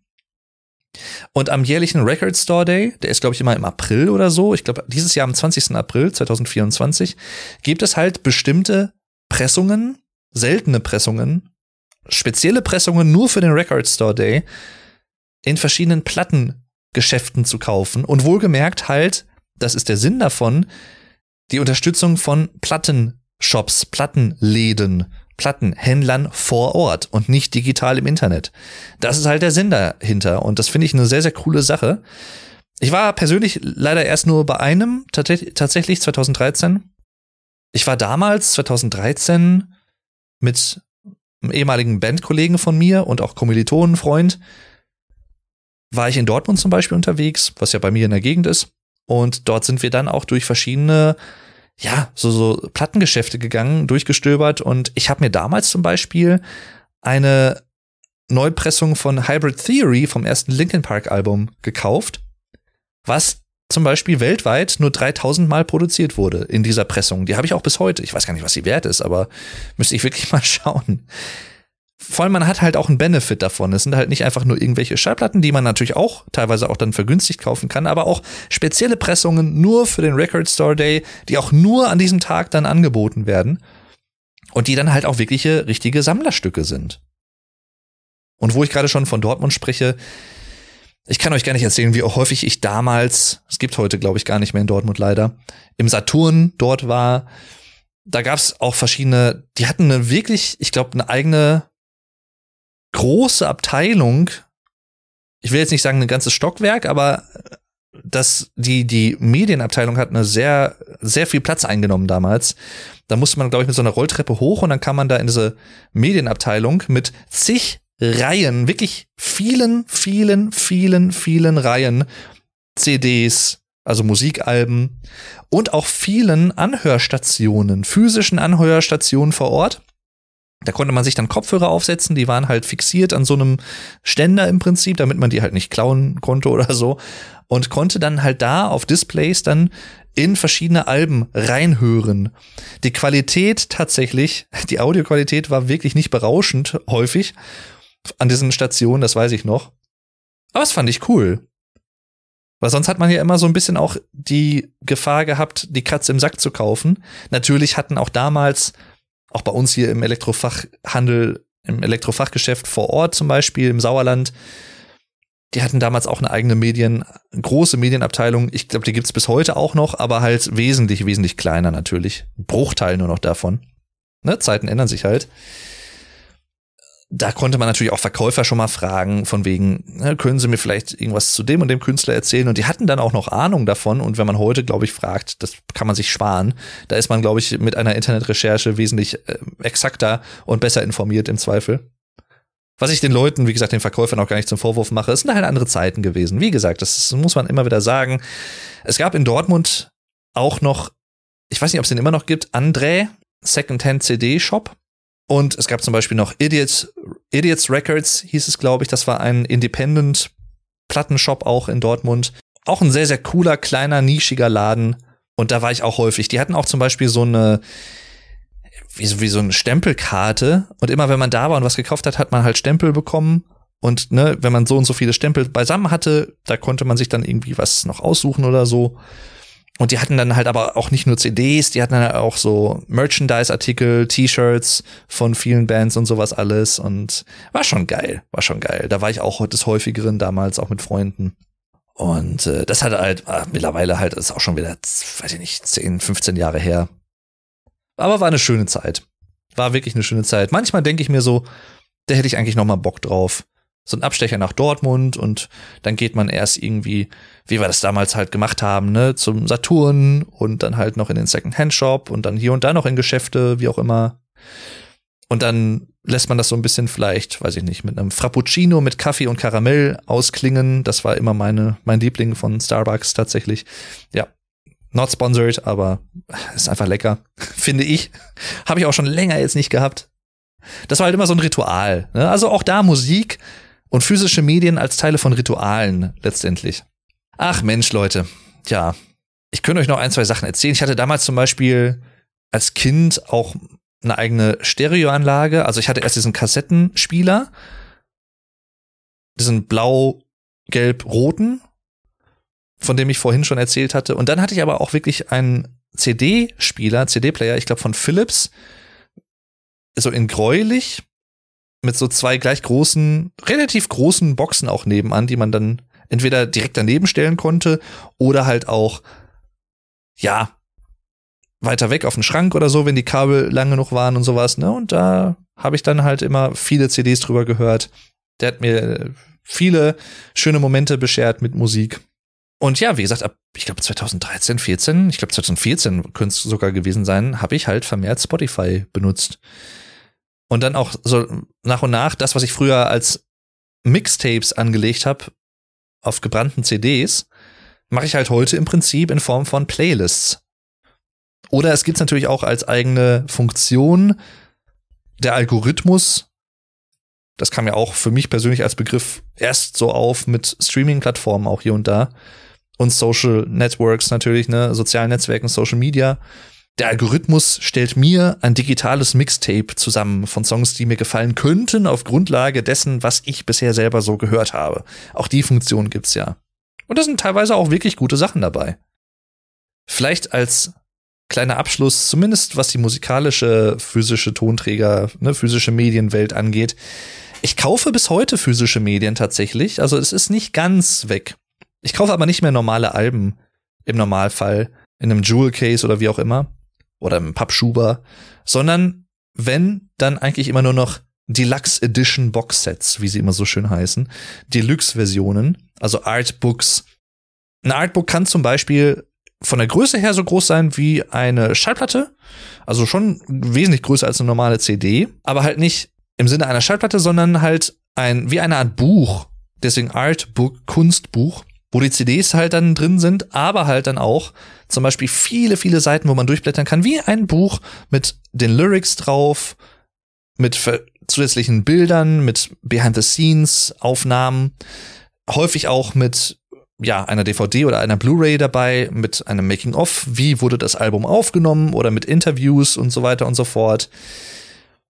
Das war damals, als das so zum ersten Mal aufkam, schon etwas, ich glaube, für viele Plattenfirmen könnte ich mir vorstellen, eine Art Risiko.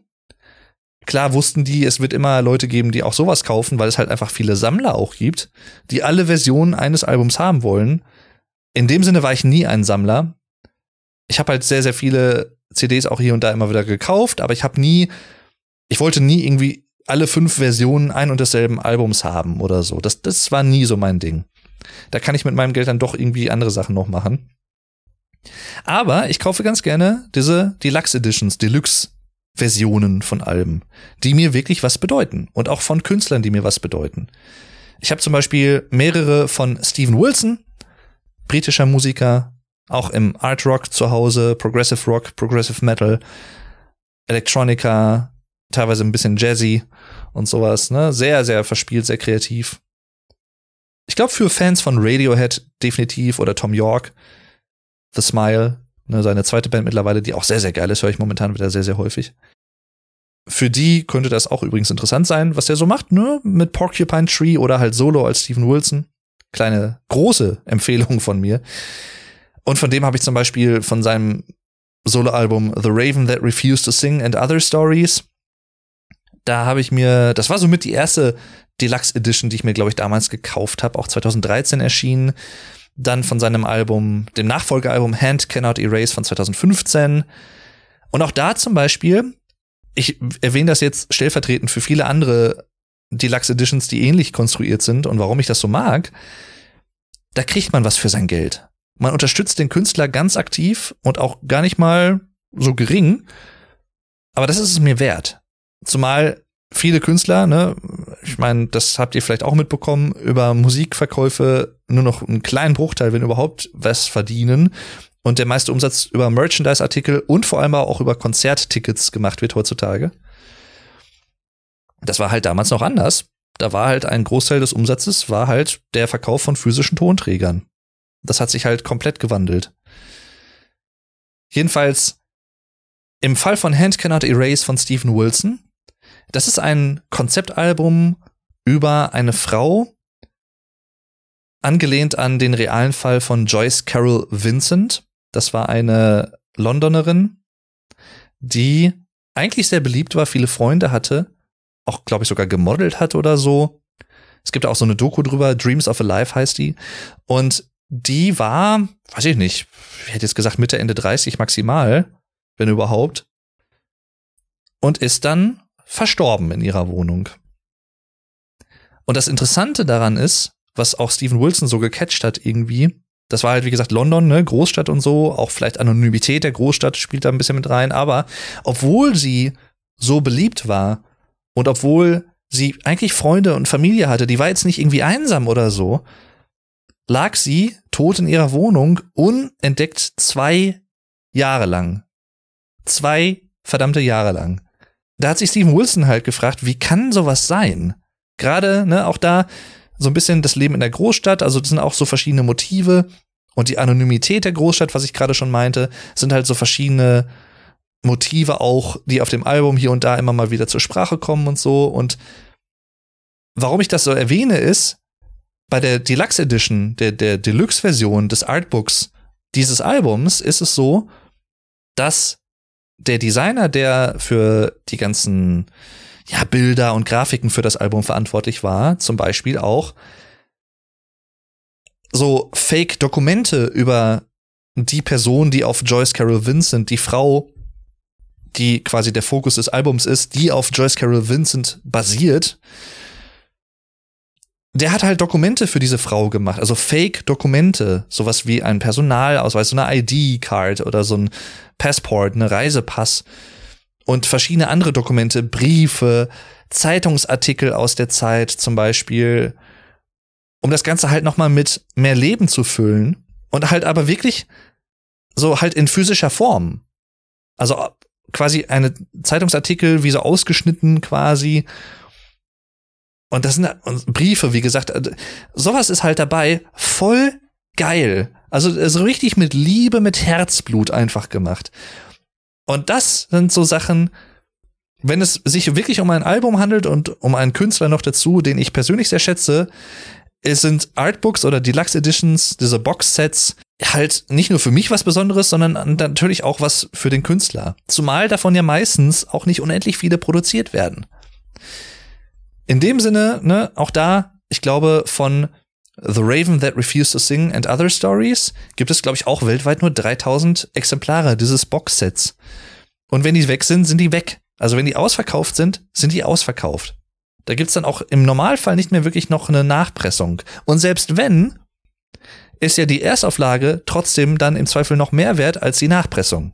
Also es gibt so oder so ein Verknappungselement da drin.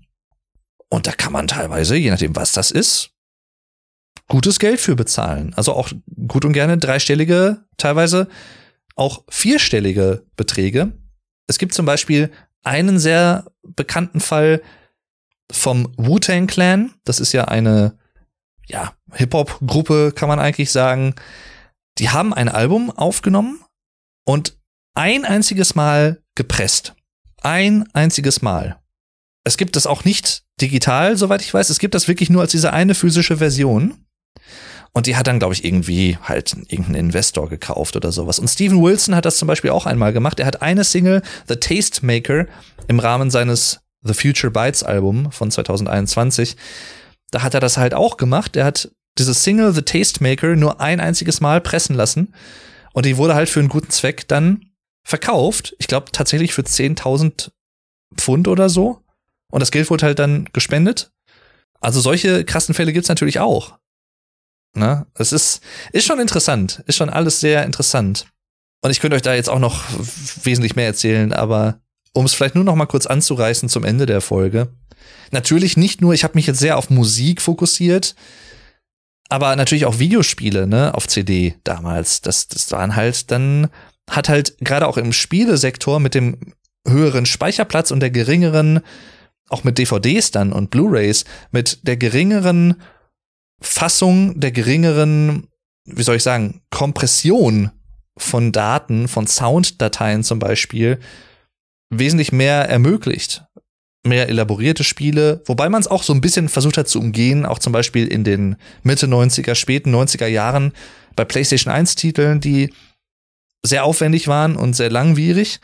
Entweder, weil sie tatsächlich lange Spiele waren. Dann hat man sich auch über mehrere CDs beholfen.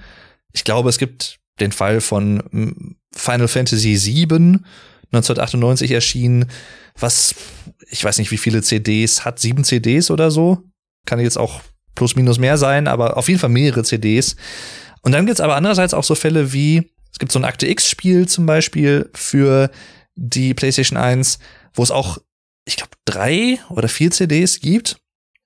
Aber nicht, weil das Spiel so lang ist, sondern weil Videosequenzen, speziell für das Spiel aufgezeichnete reale Videosequenzen auf diesen CDs drauf sind. Ne?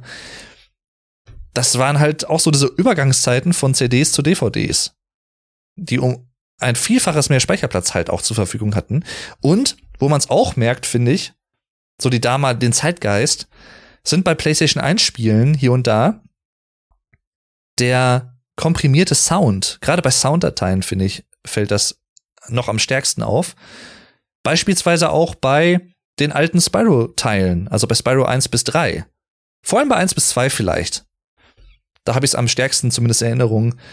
Also 1998, 1999 erschienen, Spyro 1, Spyro 2.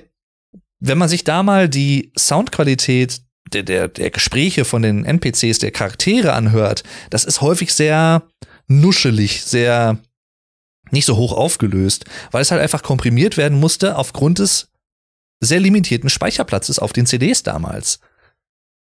Ne, also das ist schon interessant. Das ist alles immer so ein Produkt seiner Zeit. Was es aber dann auch irgendwie sehr einzigartig macht, finde ich. Und auch einen gewissen Charme hat, könnte man fast schon sagen. Genauso wie die Polygongrafik. Für Leute, die es damals miterlebt haben, das immer vorausgesetzt, glaube ich, weil andere Leute, die später geboren wurden, die haben da wahrscheinlich, oder was heißt wahrscheinlich, die haben natürlich im, im wahrsten Sinne des Wortes natürlich keinen Bezug dazu und denken halt wahrscheinlich nur, oh, das klingt ja scheiße. Ja, aber das war halt damals alles, was man rausholen konnte. Und es hat halt auch einen gewissen Charme. Auch mit Nostalgie verbunden, natürlich, klar, aber ist ja so. Aber wie gesagt, um es nochmal kurz anzureißen zum Ende, andere Arten von physischen Medien. Ich habe als Kind, ich war regelmäßig mit meinem Vater bei uns im Bahnhof in der Buchhandlung, die dort war. Mein Vater hat sich immer mal wieder, weiß ich nicht, PC oder Technikmagazine, IT-Magazine gekauft oder auch mal ein Buch. Und ich habe mir, ich weiß nicht, ob wir das wöchentlich gemacht haben oder alle zwei Wochen oder so, aber schon relativ regelmäßig da waren wir irgendwie, weiß ich nicht, halbe, dreiviertel Stunde waren wir da und man konnte halt da auch zum Beispiel durch Magazine durchblättern in Ruhe und sowas. Und dann haben wir uns da halt einfach Zeit gelassen. Das waren meistens mein Vater und ich. Irgendwie an einem Sonntag oder so, Sonntagnachmittag. Ganz in Ruhe, ganz gechillt. Und ich habe mir da häufig auch das Mickey Mouse Magazin gekauft. Oder auch noch früher Pixie Bücher.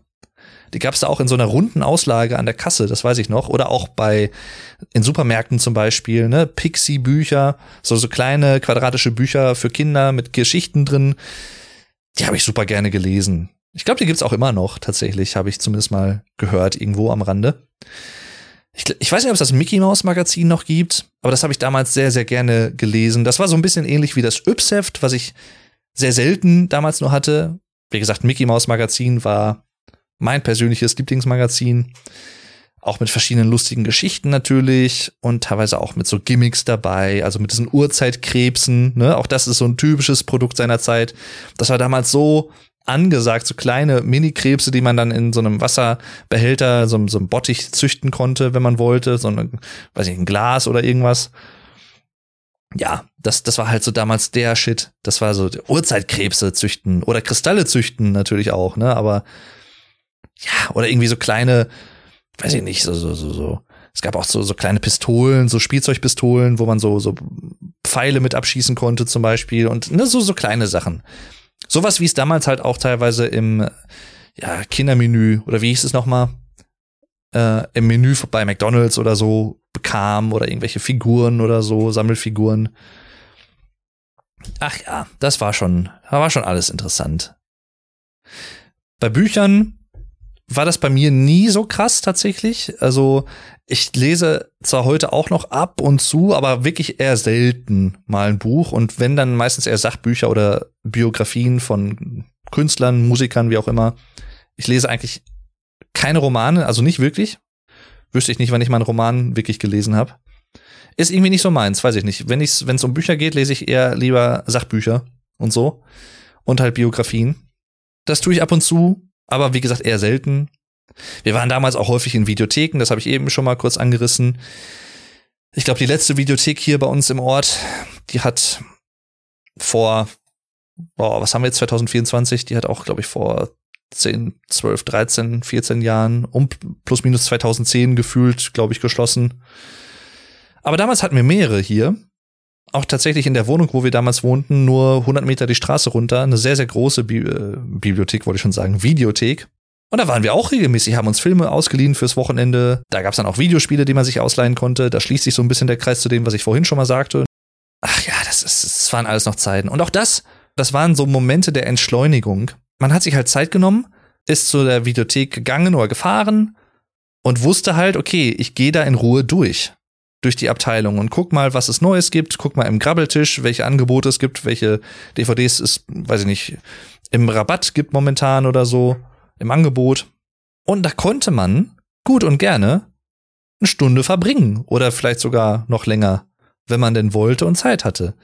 Und deswegen meine ich halt, das waren so Oasen der Entschleunigung, kann man eigentlich fast sagen. Videotheken waren damals für mich und für uns, für die Gesellschaft, glaube ich, auch die gerne auch Filme geguckt hat und sowas, immer sehr, sehr gern besuchte und sehr häufig oft besuchte Orte, um halt, ne, sich in seiner Freizeit neue Filme anschauen zu können, sich beraten lassen zu können, auch von Leuten, die dort gearbeitet haben. Das war, glaube ich, das wäre auch so ein Job gewesen, den ich auch, glaube ich, gemacht hätte, wäre ich damals schon in dem Alter gewesen, um dort zu arbeiten oder so. Ich hätte theoretisch gesehen als Jugendlicher auch in Videotheken arbeiten können, das habe ich dann nicht gemacht, aber dafür hatte ich andere Ferienjobs. Aber im Großen und Ganzen, das wäre zum Beispiel auch was gewesen, da hätte ich auch voll Bock drauf gehabt. Oder in so, so Plattengeschäften zu arbeiten und dann Leute zu beraten über Musik und sowas. Das wäre, glaube ich, auch voll meins gewesen. Auch das, die Zeiten sind halt, ja, mit vielleicht wenigen kleinen Independent Stores, die immer noch geöffnet haben, aber halt nicht längst nicht mehr die Bedeutung haben wie noch vor 15, 20 Jahren, 30 Jahren. Das sind halt andere Zeiten einfach. Kann man so oder so sehen, aber es ist halt einfach anders, muss man sagen. Jedenfalls Videotheken, ja, war eine schöne Zeit, war eine sehr, sehr schöne Zeit, war ich auch sehr, sehr regelmäßig. Auch mein, mein Onkel zum Beispiel, ein Cineast, der sehr, sehr viele Filme geschaut hat und auch bis heute gerne schaut. Aber auch dann für den Hausgebrauch, es gab dann auch so, so Ideen, wie man den Kauf von physischen Medien auch im, im, Filmbereich zum Beispiel schmackhafter machen konnte. Es gab dann zum Beispiel Steelbook Editions, also DVD-Hüllen vor allem damals vor der VHS, die es natürlich auch noch gab, die habe ich jetzt komplett ausgeklammert, aber ne, Super 8 VHS und dann DVD, Blu-ray und was nicht alles noch kommt. Streaming-Angebote heutzutage so diese Entwicklung natürlich habe ich auch, also Super 8 habe ich nicht miterlebt, aber VHS, Videokassetten natürlich, großer Teil meiner Kindheit gewesen. Vieles auch gefilmt worden, auch privat, was wir immer noch haben. Oder auch Disney-Filme. Disney-Filme verbinde ich persönlich mit VHS-Kassetten und nicht mit DVDs zum Beispiel. Disney-Filme der 90er Jahre, Herkules, Aladdin, Mulan und wie sie nicht alle heißen, Die Schöne und das Biest. Die haben wir auf VHS-Kassetten geschaut. Das war damals das Neueste, was es gab. Und das war geil. Ach Mensch, ja. Bei DVDs dann zum Beispiel, ne, es gab dann Steelbooks, Steelbook Editions, das war eigentlich wirklich nur eine, ja, ich weiß gar nicht, aus welchem, ist das Aluminium gewesen oder was, so eine Art härtere DVD-Hülle, die hochwertiger auch war, bis man sie dann ein, zwei Mal aus dem Schrank heraus und hereingenommen hat, weil dann schnell Kratzer reinkamen, weil es war halt sehr empfindlich. Das hatte man damals aber nicht bedacht, vielleicht, aber gut. Also das war so, so ein Ding, Steelbooks, aber auch Special Editions. Ich habe bis heute die DVD zum Film Die Neuen Pforten von 1999 mit Johnny Depp von Roman Polanski. Ich glaube, der ist aus dem Jahr 1999, oder? Bin ich mir gar nicht sicher. 97, 98, 99. Um den Dreh auf jeden Fall. So, das war damals so die, die eine der Hochzeiten von Johnny Depp. Der war dann auch in Sleepy Hollow und ne, gerade um die Zeit sehr, sehr viele solche Thriller-Filme auch gemacht und so. Unter anderem auch Die Neuen Pforten, sehr, sehr geiler Film übrigens. Da geht's um ein Werk des Teufels, also auch ein Buch quasi, teuflisches Buch, ohne zu viel zu verraten. Sehr, sehr cooler Film, sehr okkult und sehr mystisch gemacht. Und passend dazu war damals zum Beispiel die DVD-Hülle, wie dieses Buch gestaltet. Also vorne quasi mit diesem Pentagramm drauf und sowas, die neuen Pforten und dann als Optik auch wie so ein Buch angelehnt, so schwarz, so fast so wie so ein Buch gebunden auch, fast schon. Halt geklebt in dem Fall, ne, halt trotzdem eine DVD-Hülle, aber optisch sehr an ein Buch angelehnt. Und deswegen super Marketing, wie ich finde. Das ist zum Beispiel was, sowas würde ich mir auch heute theoretisch gesehen noch ins Regal stellen von Filmen, die ich wirklich sehr mag, wenn es sowas gäbe. Also auch so Deluxe Editions, Deluxe-Versionen von Filmen. Da ist das, glaube ich, nicht so gängig, habe ich den Eindruck, bei Filmen und Serien. Bei Videospielen gibt's das auch seit vielen Jahren, so, ne, Collector Editions und sowas, Collectors Versionen. Und bei manchen Alben halt auch. Aber bei Filmen wüsste ich jetzt nicht, ob das da so gängig ist.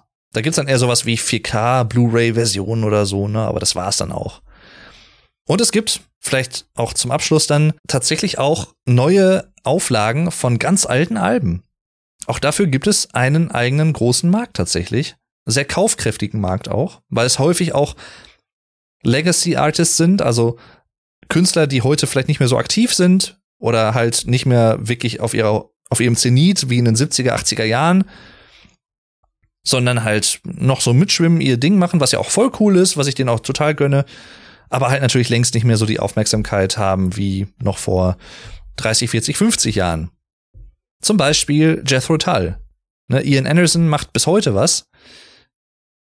Auch wieder mit der Band mittlerweile. Aber die Hochzeit der Band war halt, das waren die 70er Jahre.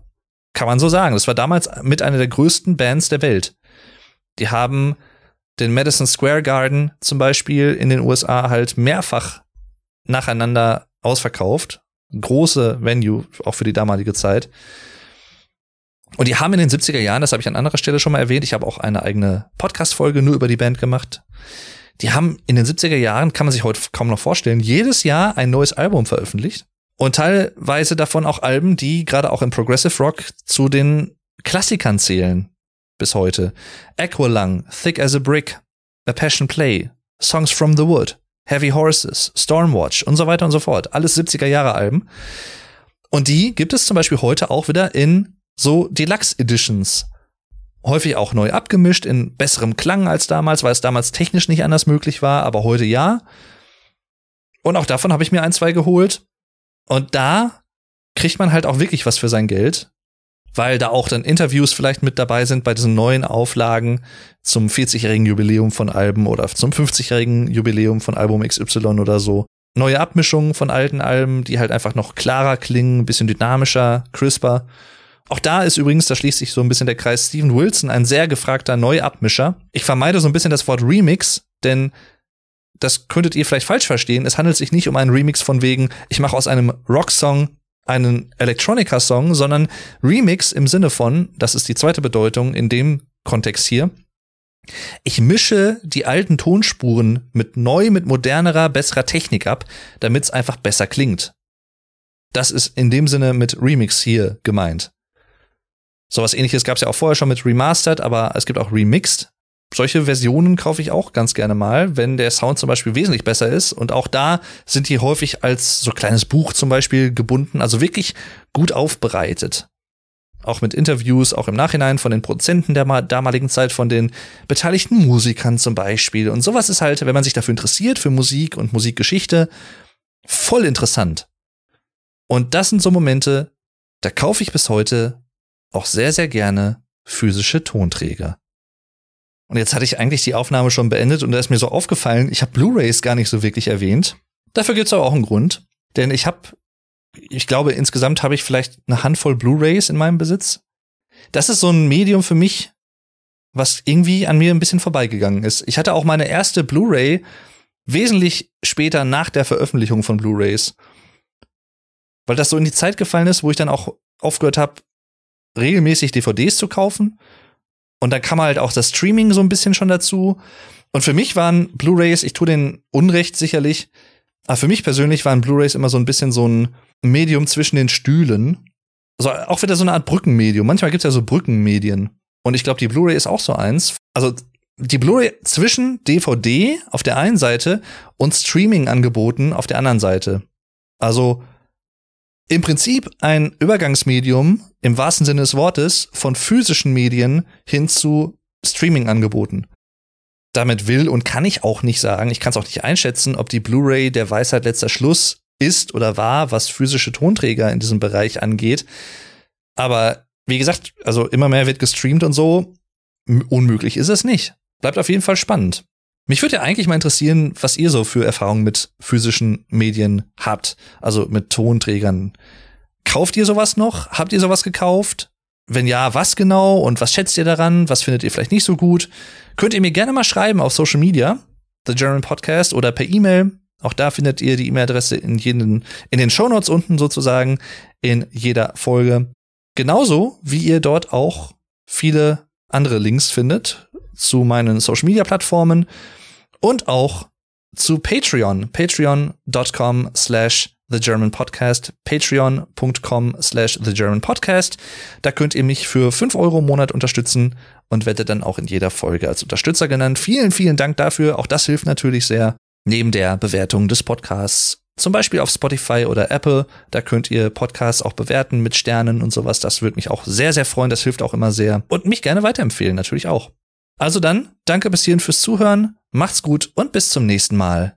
Euer Dave.